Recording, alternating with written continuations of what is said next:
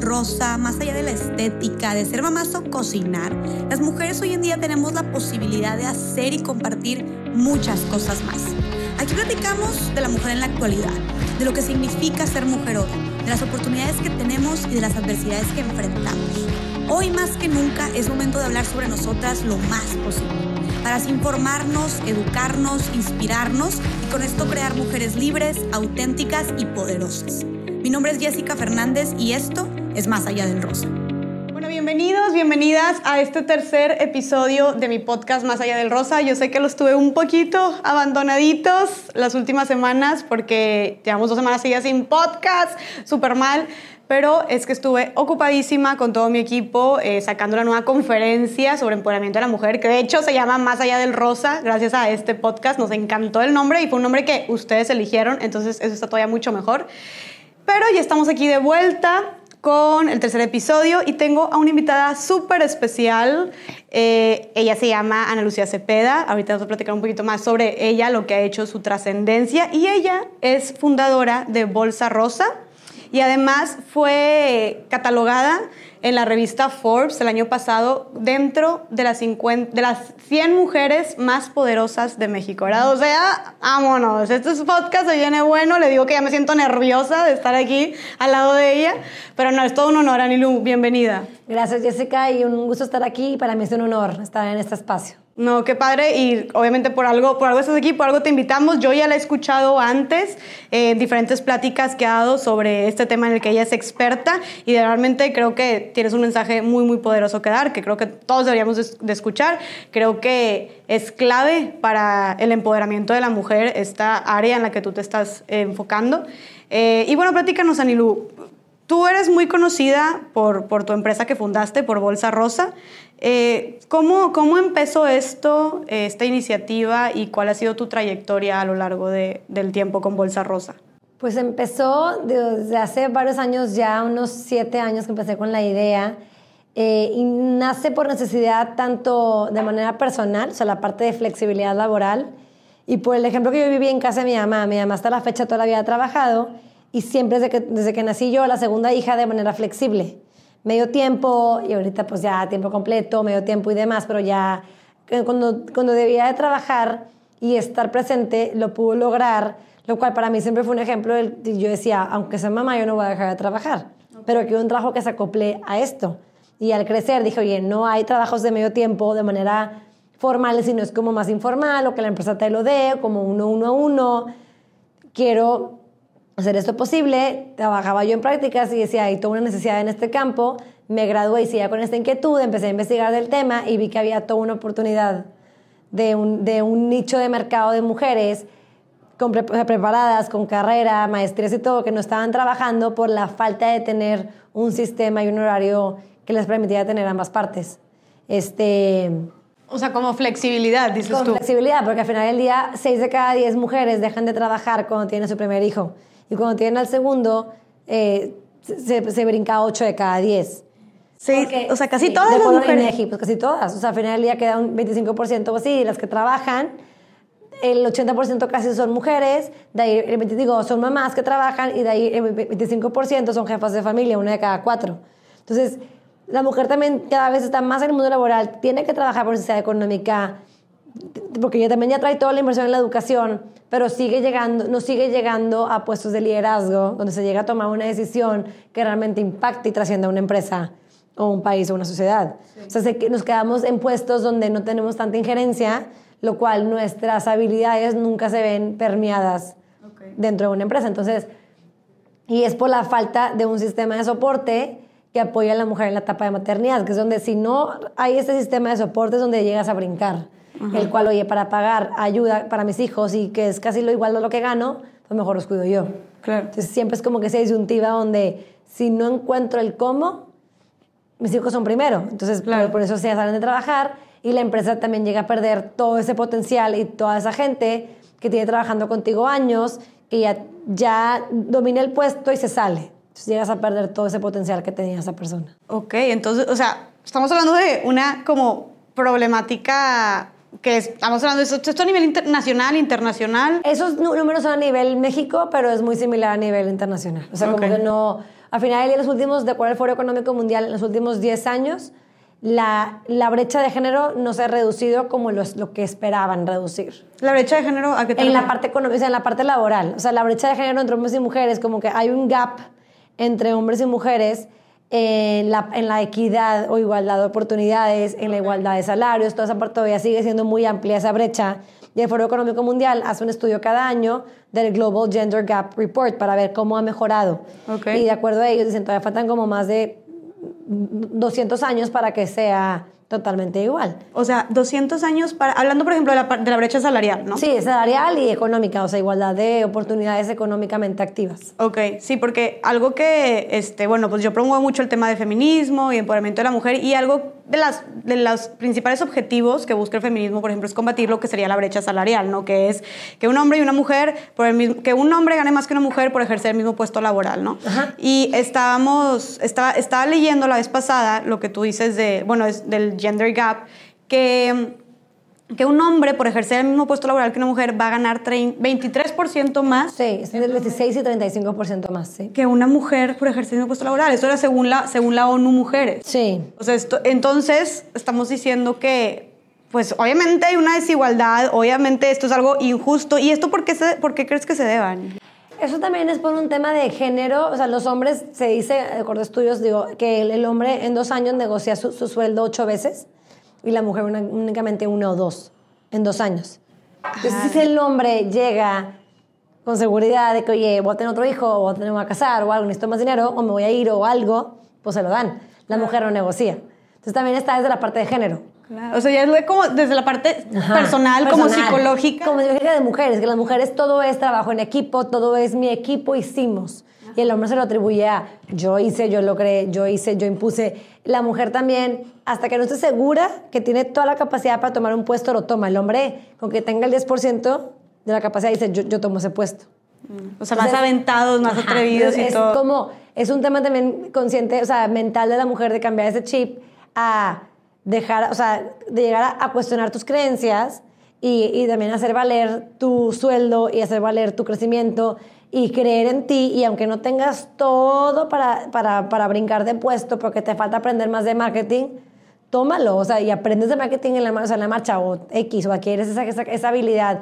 El hombre no lo dudaría, el hombre dice, yo claro que puedo. Sí, o sea, yo Y digo que al sí. puesto y pues ahí se las arregla, ¿verdad? a ver cómo le hace, pero de que lucha pero por las el- mujeres no, no, no levantamos las manos a estar muy seguras. Entonces, eso es lo que hace que la brecha también crezca. Creo que claro que como dices tú es la cuestión de como de género, de que inconscientemente sentimos alguna inseguridad o nos sentimos menos capaces y creo que esto se ve reflejado en lo que dijiste de, de que no luchamos por tener Más un- sueldo, o es de que, please, no me corras, voy a tener otro hijo, please, no me corras, entonces no pido aumento de sueldo. Ok. Pues no, o sea, si, si, lo, si tus acciones y tus objetivos y tus logros lo, lo valen, pídelo. O sea, no está peleada, no debe ser peleada una cosa con la otra. No porque seas mamá de tres hijos o cuatro, tienes que ganar menos que la que tiene un hijo. O sea, no, no tiene que ver, pero las mujeres mismas nos adjudicamos ese tipo de creencias y no, nunca las cuestionamos y nunca las cambiamos. Entonces, también va desde esa parte, también va desde la parte del machismo, la cultura, o sea, son desde, yo me, yo me voy desde la ley de maternidad y paternidad. Pues, obviamente, si a la mujer le dan los tres meses y luego quieren aumentarlo y cosas para un jefe hombre, dice, pues, mejor tráeme al hombre, porque el hombre nada más me va cinco días. Pero si desde la ley de incapacidad se hiciera igual como en países primermundistas, ya no me importa si es hombre o mujer, porque ambos se van a ir un año o se van a ir tres meses o se van a ir lo que sea por incapacidad. Entonces ya es, ya me fijo en la capacidad de la persona, no que se- no en el género, porque aunque sea papá, se me puede ir tres meses. Claro. O sea, esto es, porque esto es una pregunta que, que- se hace mucho y que de hecho en el podcast pasado con Clarisa Guevara eh, estuvimos hablando de eso, que a las mujeres cuando van a pedir trabajo, y digo, tú que estás más metida en esto, si- te pregunto, si es una pregunta muy frecuente que se hace de, oye, ¿y estás interesada en casarte y en tener hijos? O sea, si es una Todavía se hace, es una pregunta, pues digo, pésima. O sea, nosotros a, a nuestras candidatas o así no se las hacemos, no es un tema, es más como tu potencial, o sea, si estás embarazada o no, no importa, o si tienes hijos o no, pero la- las empresas todavía, claro, que lo hacen para tantear como, te me puedes ir, te me puedes embarazar, qué onda, pero yo siempre les digo, volteale la pregunta al entrevistador, ponlo incómodo a él. ¿en qué es relevante esa pregunta con la entrevista? O sea, amigas Ok, mías- me encantó. Claro, o sea, y esa la volteas y ya la pones el... eh, eh, en nada es relevante. O sea, ¿En qué cuestiona mi capacidad? O sea, Exactamente. Entonces, también es, es chamba de las mujeres. O sea, como que chamba de las mujeres. No podemos adjudicar todo como que el feminismo de manera de víctima, sino es chamba de las mujeres también de que, a ver, pues tú cámbiales de mindset a ese entrevistador. O sea, o ese empleador, de que, a ver, una amiga que estaba buscando trabajo embarazada de, de tercer hijo, pues claro que me decía, voy a la entrevista y voy así de que, tipo, please, dame trabajo. Y yo, no. Y le, ah, le preguntaba, ¿vas a tener un cuarto hijo? O, o así como que, ¿qué onda contigo, verdad? Y ella de que, es que, y yo, volteásela, o sea, volteásela firmemente de que, ¿en qué es relevante esa pregunta con la entrevista? O sea, que tiene que ver en mi parte personal. Si quiero tener cinco hijos, ¿qué te importa? O sea, como que, ¿por qué? Si yo te voy a andar me voy a casar, cumpliendo. no me voy a casar, yo te voy a cumplir. Y también la parte, y una amiga que es abogada, ella siempre, tipo, el, o sea, el de que ella sí dice, no, a mí me preguntan algo así y es como, ¿tú ¿qué? O sea, entonces ya se la volteas y créeme que se quedan callados y hasta ganas puntos. claro, hasta dicen, wow, o sea, esta nos, nos cayó una... Y, y también, y también el tema de flexibilidad, o sea, como mujeres con hijos y demás, de que, oye, también le, le sugiero de que no te hagas chiquita tú misma en quiero flexibilidad, please, please. No, sino es yo trabajo por resultados. Entonces, voy- puedo venir de 8 de la mañana a 3 de la tarde o X y tú dime qué tengo que hacer, cómo lo tengo que entregar, cuándo y yo te lo voy a cumplir. Que no te importe si me desvelé para acabarlo, si me tuve que ir temprano, si X o Y. O sea, como que tú dar esa seguridad a tu empleador porque ya se la, le volteas todo el papel a yo tengo las de ganar, o sea, no tú, como que es más, para ti sería un privilegio que me tengas en tu empresa, porque soy así de capaz. Y tener una mamá es un lujo porque hace maravillas para estar ahí sentada y de entregarte. Entonces, como, como que al tú voltearle todo eso, cambias también, pues, la- la- cambias de las manos el poder, o sea, como que el tema de soy muy capaz, te voy a dar estos resultados que no te importa. Entonces ya Sí. cambias y ya le das la seguridad a esa persona de que, ok, pues claro que te doy flex time. Claro. O claro que te doy este trabajo, o claro que X. O te aumento el sueldo, o así. Wow, me encanta. O sea, literal, cinco minutos de puros consejos sobre cómo voltearla y sobre cómo literalmente como demostrar nuestra, nuestra capacidad, como reafirmarnos y como que es algo en lo que trabajamos mucho con la parte de, del pues, el empoderamiento de la mujer, que ahorita me encantó lo que dijiste de lo de, de estar involucradas en la toma de decisiones, porque lo que, a lo que se le llama pues el empoderamiento de la mujer es simplemente tener, porque muchos dicen, bueno, a ver, ¿y, y- y de qué se trata? ¿Y, y qué, cómo ¿Qué es, la- qué es el empoderamiento de la mujer que no vaya más allá de una típica t-shirt de Sara o de Bershka que está súper de moda, ¿verdad? O sea, que todo el mundo lo decimos. Es realmente hacemos, es realmente eh, hacernos conscientes, estar conscientes de nuestro poder de capacidad de acción para de esta manera involucrarnos en la toma de decisiones, en las decisiones importantes, en los espacios de opinión y de esta manera eh, combatir la desigualdad de género, punto. Claro. Entonces creo que una súper buena manera este, de hacerlo es, como dices tú, es involucrándonos en las decisiones de las empresas, es involucrándonos Claro. en las decisiones del- en el ámbito laboral, ¿no? Sí, o sea, entre más poder, más arriba estemos, tendremos más injerencia y habrá más cambios culturales también. Porque cuando, las, cuando hay mujeres en puestos directivos y en consejos y demás, eh, o sea, está comprobado que la empresa es más rentable, gana más porque tiene dos puntos de vista, tiene en la parte del hombre objetiva la parte de la mujer subjetiva, o sea, las mujeres son las que toman la decisión de las compras son las mujeres, es que mejor que tenerlas a ellas en la esfera de decisiones, o sea, pues, todo permea y todo cambia, cambian políticas a favor de la mujer, de los papás, de la paternidad, como que cambia todo, pero teniendo ambos puntos de vista, Claro. desde arriba. Entonces es importante llegar ahí, es importante Ajá, es llegar ahí. en- y, y leí en la, la semana pasada en la Organización Internacional del Trabajo que solamente el 18.3% a nivel global este, de- del- en los puestos directivos están conformados por mujeres. Sí, un poquito. O sea, es bien en México poquito. es el 4%, nada El más. 4%, Sí. o sea, el 4% de los puestos Son directivos CEOs, ¿te das cuenta? son CEOs. Y creo que como el 17 son puestos directivos. Este, qué cañón. Sí. Ok, No, pues necesitamos definitivamente fomentar esto y es por eso que tú creaste Bolsa Rosa. Bolsa rosa, o sea, para, para reintegrar o integrar a la mujer a la fuerza laboral en un empleo con un esquema de trabajo flexible. O sea, fue para visibilizar y darle acceso directo a las empresas a todo este nicho de mujeres, de mamás profesionistas que quieren regresar a trabajar o quieren cambiarse a un empleo más flexible porque ya tienen la carrera, los estudios, la maestría, todo hecho, que tienen todo el, conocimiento y que quieren chambear Ok. y van a trabajar por resultados y a la empresa se va a ganar un supervalor porque va a tener a alguien mucho más capacitado, con más experiencia, que fue inclusive hasta gerente, y le vas a tener tú en tu empresa con esa expertise que te, que te venga, o sea, que venga también ella a enseñar, o sea, a enseñar y a, y a, a proponer. No, que no es un puesto, o sea, siempre son mujeres mucho más proactivas que quieren trabajar, o sea, que, que te van a, a dar resultados y que te van a aportar a ti como empresario. Entonces fue como que abrir todo este mercado y este nicho de mujeres que nadie más estaba atendiendo, que es todo un potencial y un talento que se estaba desperdiciando. Se está desperdiciando completamente. O sea, como dices tú, que llegó a ser gerente, porque te iba a preguntar, ¿por qué llegó a ser gerente? ¿Te refieres a, o sea, que antes fue? Antes fue gerente. Pero sí, tuvo hijos y se salió. porque Ah. no tuvo esa flexibilidad. Y en mi equipo tenemos varios que fueron exgerentes y direcciones y se salieron por la parte de los hijos, que la mayoría en el segundo, entonces cayeron en la estadística y se salieron, y, pero no es por un tema que no quieren trabajar, es un tema que quieren un trabajo que, que pueda ser compatible. Claro. Entonces, Entonces, esta parte. lo- tú, tú viste esta problemática que no solamente la viste, la viviste, dices tú también.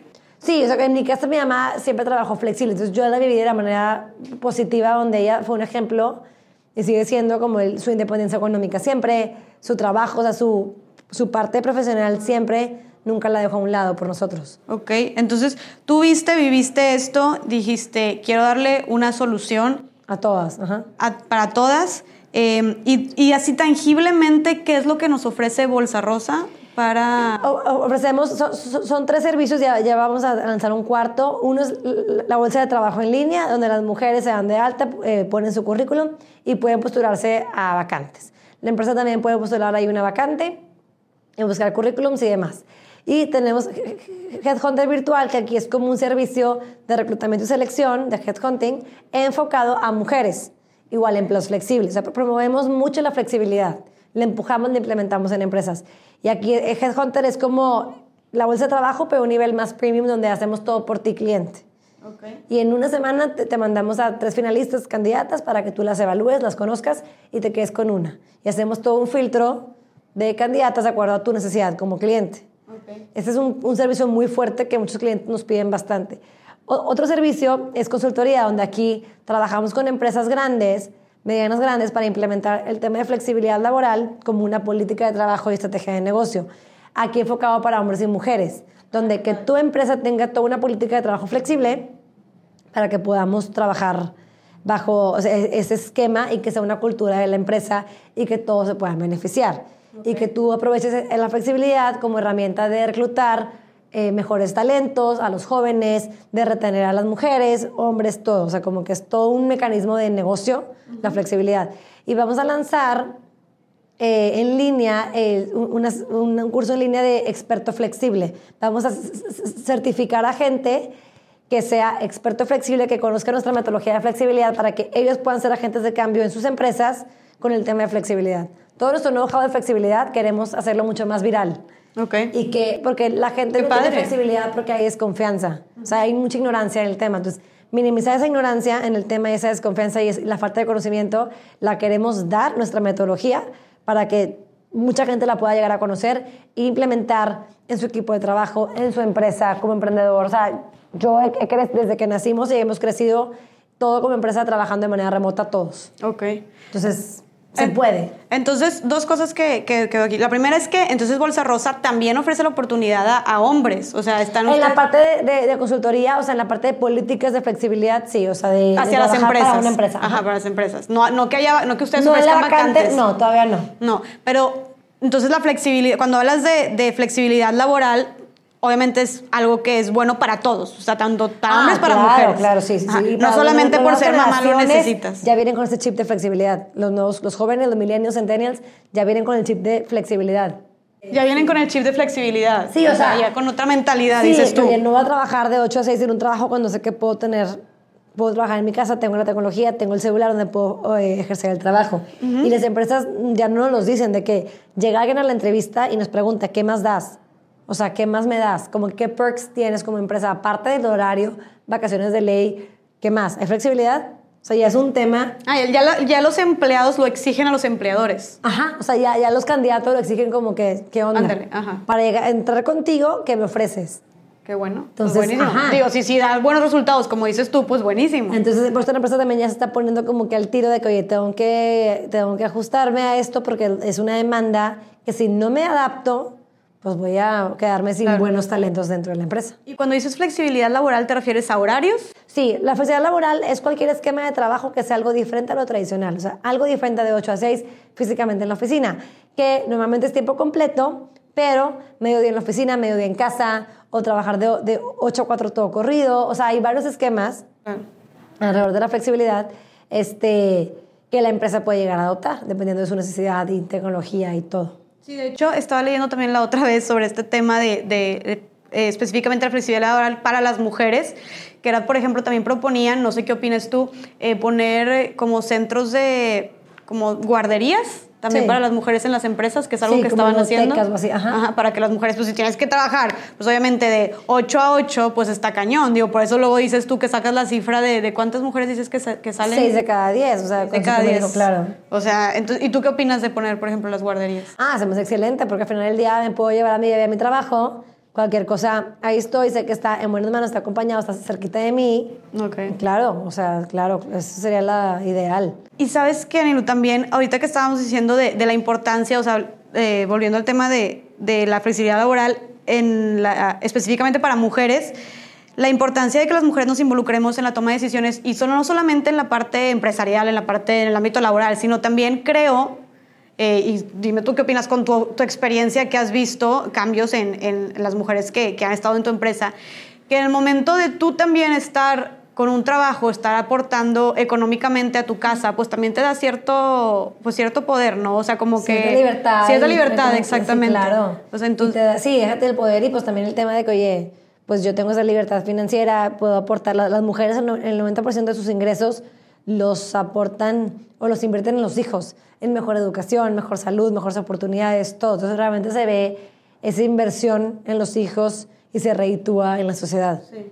Sí, o sea, pone tú que tal vez los hombres también se encarguen de, o sea, si, si dices que el 90% del, del ingreso de las mujeres va para los hijos, podría ser que el de los hombres también tienen más cosas que encargarse. Pues sí, ajá, o sea, al final, sí, porque el hombre al final pues a lo mejor es la casa, otras cosas, pero ya se vuelve como un... Un como- equipo. Ajá, ya, ya es como mucho más un trabajo en equipo y también fomentas en la casa pues la equidad, porque al final del día si ambos trabajamos, pues también en la casa ambos somos iguales. Claro, claro, me encanta esa parte y creo que también es mucho por lo que estamos luchando hoy en día. Y de hecho, este, eh, ¿cómo se dice? Vi, un, vi el documental de Period, se llama End of Sentence. Sí, ¿Ya lo lo viste? vi, sí. Está buenísimo, ¿verdad? Me Sí. encantó. Y me encanta cuando, bueno, los que no lo hayan visto, sacó el Oscar a Mejor Documental en estos últimos Oscars, para que lo vayan a ver. Eh, y habla sobre la menstruación, del tabú En que es la India. menstruación en. India. Y me encantó que unas chavas estaban vendiendo toallas sanitarias, que, eran, que era súper poco conocido ese tema. Empezaron a venderlas y empezaron a generar dinero, ¿no? Y la, la señora, era una señora, decía que nunca había trabajado en su vida y que por primera vez estaba trabajando y que estaba recibiendo dinero, que estaba llevando dinero a casa y que su, su esposo ya la respetaba por eso, ¿no? Entonces ella decía que se siente padre, que te respete. Tal vez ahorita no estamos así como que en ese extremo, pero definitivamente, como dices tú, creo que sí tiene cierta, o sea, respeto, claro. ajá, respeto, relevancia, poder de decisión también en las, Sí. en las decisiones de- del hogar o de la educación este, en casa. Entonces creo que también el fomentar, eh, como se dice, la, la participación laboral de las mujeres, pues no, no solamente... eh, no solamente nos beneficia en la parte pues, laboral o profesional, sino también en la parte personal, que Sí, es nuestro, nuestro rol de, de casa, ¿no? Sí. Entonces, este, Nilu, bueno, pues ya nos dijiste por qué empezaste esto, qué es lo que ofrece Bolsa Rosa. Eh, Bolsa Rosa está, es a nivel nacional. Sí, a nivel, a nivel nacional, eh, al final del día pues, trabajamos a través de la tecnología para ofrecer el servicio donde sea. Y si Dios quiere, este año abrimos en Colombia y en Perú, con equipos Colombia allá. y Perú. Sí. Ah, buenísimo, porque hay gente de aquí que nos escucha de, de otros lugares de Latinoamérica.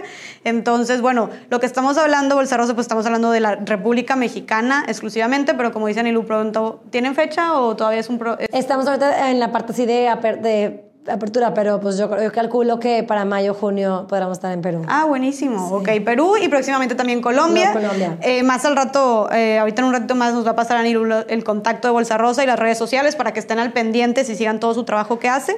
Y pues por último, Nilu, eh, para ir concluyendo, yo quisiera preguntarte también, ¿qué le dirías, por ejemplo, a una mujer que hiciste un poquito de reflexión sobre eso, pero así específicamente, ¿qué le dirías a una mujer que gana menos que un hombre por ejercer el mismo puesto laboral y, y es consciente de esto, ¿no?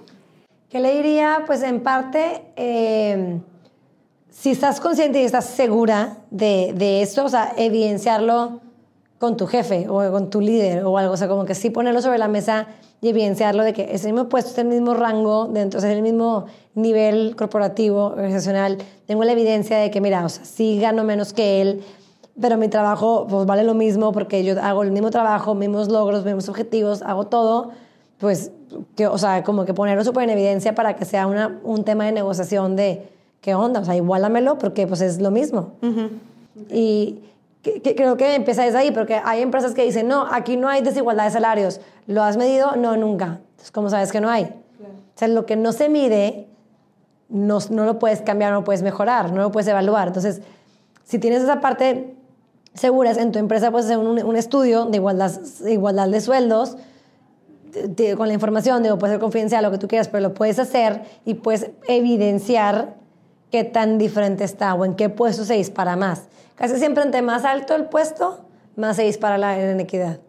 ¿Ah, sí? Sí. Entonces, entre más va subiendo, más desigualdad. ajá, o sea, si estoy en una alta dirección y un hombre también en alta dirección, eh, va a ser, o sea, ahí es donde más se llega a brincar esta brecha. Y donde menos, se ve, donde menos se ven mujeres también, dices tú. Donde se ven mujeres, exactamente. Es como que eres mujer, ok, pero pues te castigo con el sueldo, porque es la única, o sea, como que ya ahí es un tema. En nivel analista es donde está un poquito más igual, pero como quiera sigue habiendo alguna desigualdad, pero porque el hombre lo negocia desde el principio más que la mujer. Entonces también la mujer, pues también, o sea, hace poquito una señora que trabaja en Mattel Global, ahí en Malasia, de aquí de Monterrey, me decía que, que hay todos unos tips para negociar tu sueldo. O sea, que tú como mujer trabajando en una empresa lleves una, una bitácora de, tus logros para que te aprendas también a vender mejor. Que, que a tu jefe no se lo olvide a ti no se te olvide qué hiciste. Oye, este proyecto lo saqué antes de tiempo, salió así, como que todo lo que tú has logrado dentro de la empresa, todo lo que le has aportado a la empresa, documentarlo. Ok. Con fechas, con todo. Esa chamba de tuya, la mujer, tu jefe no lo hace por ti. Claro. Entonces, como que ese tipo de prácticas, hacerlas, porque ya tienes como una, o sea, una negociación mucho más firme y sólida. Que, que, el hombre no lo hace y como que ya negociar porque dice que todo lo que hizo, pero la mujer, sí, como que si queremos también tener esa igualdad salarial, pues también tener armas para poderlo negociar, porque lo, o sea, como que, pues poder arroparnos más, ¿no? Pero esa parte se me hizo interesante de que cómo llevar tipo una bitácora o algo donde digas tú, o sea, he logrado todo esto, esto es lo que valgo. Y también, también ponerte con el mercado, o sea, ver cuánto vale mi puesto en el mercado. Oye, en la empresa tal, vecina, que es, que es igual que tú, pagan mucho más que acá. O sea, también tú evidenciarlo con el mercado, cómo está, oye, mi logro, mi trayectoria, todo para que pues, te puedan negociarlo y no, y no te digan que no. Claro. Sí, y me, y me encantó la parte que dijiste también al principio de de que no hay que hacernos víctimas solamente, o sea, no, no se trata de hacernos víctimas y si nosotros pobrecitas oprimidas, desigualdad, injusticia, no, a ver, como dices tú, a ver, este, yo soy capaz de esto, yo... Proactiva. O sea, ser proactiva, tomar la decisión de, de, levantar la voz de que, oye, esto no me parece justo, oye, he hecho tal, tal, tal, o sea, creo que también mucho se queda, y pues lo que dijimos anteriormente, en, en, en que no nos sentimos como con la seguridad eh, de o comodidad de externar estas inquietudes o estas injusticias y que es de ahí, desde, desde nosotras, desde nuestra voz, que es como esto va a empezar a cambiar, ¿no? Exactamente, y es como el tema de que hoy si te preguntan si vas a tener hijos, pues voltear la pregunta al empleador, o sea, de que, oye, ¿en qué realmente? Como que está en nuestro, está en nuestro lugar también que estos cambios sucedan. Muy bien. No, pues felicidades por todo lo que haces, Anilu. Me encanta. Muchas gracias. Y eh, por último, ya última pregunta quisiera decirte, ¿qué le dirías tú a una mujer que está emprendiendo ahorita, ya sea este, si está emprendiendo, eh, practicando algún puesto de trabajo o emprendiendo algún proyecto, eh, que quiera, no sé, por ejemplo, como tú, llegar lejos en lo que estás haciendo, ¿qué, qué obstáculos enfrentaría y cómo, qué consejo le darías tú para, para enfrentar esos obstáculos que yo supongo tú has hecho? Pues que tú eres tu, tu, tu propio límite, o sea, realmente el límite te lo pones tú misma. Entonces tú sabes qué tan alto puedes o no llegar. O sea, realmente la automotivación y los límites están internos. Entonces, si quieres emprender, si quieres llegar a un puesto ejecutivo en una empresa, este, pues lo primero es creer en ti y creer en tu capacidad y realmente proyectarla porque tú eres tu propio límite. O sea, nadie más te lo va a poner más que tú misma. Mira, por ese lado. Muchas gracias, Anilu. Por último, quisieras pasar tu contacto o el de Bolsa Rosa para que pudieran... Bolsa Rosa MX en Instagram, Facebook, Bolsa Rosa Trabajo Flexible eh, y demás, LinkedIn, Twitter, todo. Bolsa Rosa MX también en Twitter. Este, y ya, pues, síganos por ahí. Perfecto. Felicidades de nuevo por todo lo que haces. Muchas gracias por darte este tiempo de venir a compartirlos y también gracias a todas las personas que nos están escuchando en este momento. Eh, esperen la siguiente semana otro capítulo ya, prometo, no los voy a abandonar más, otro capítulo más de Más allá del rosa. Y pues bueno, les mando un abrazo y gracias por escucharnos. Gracias.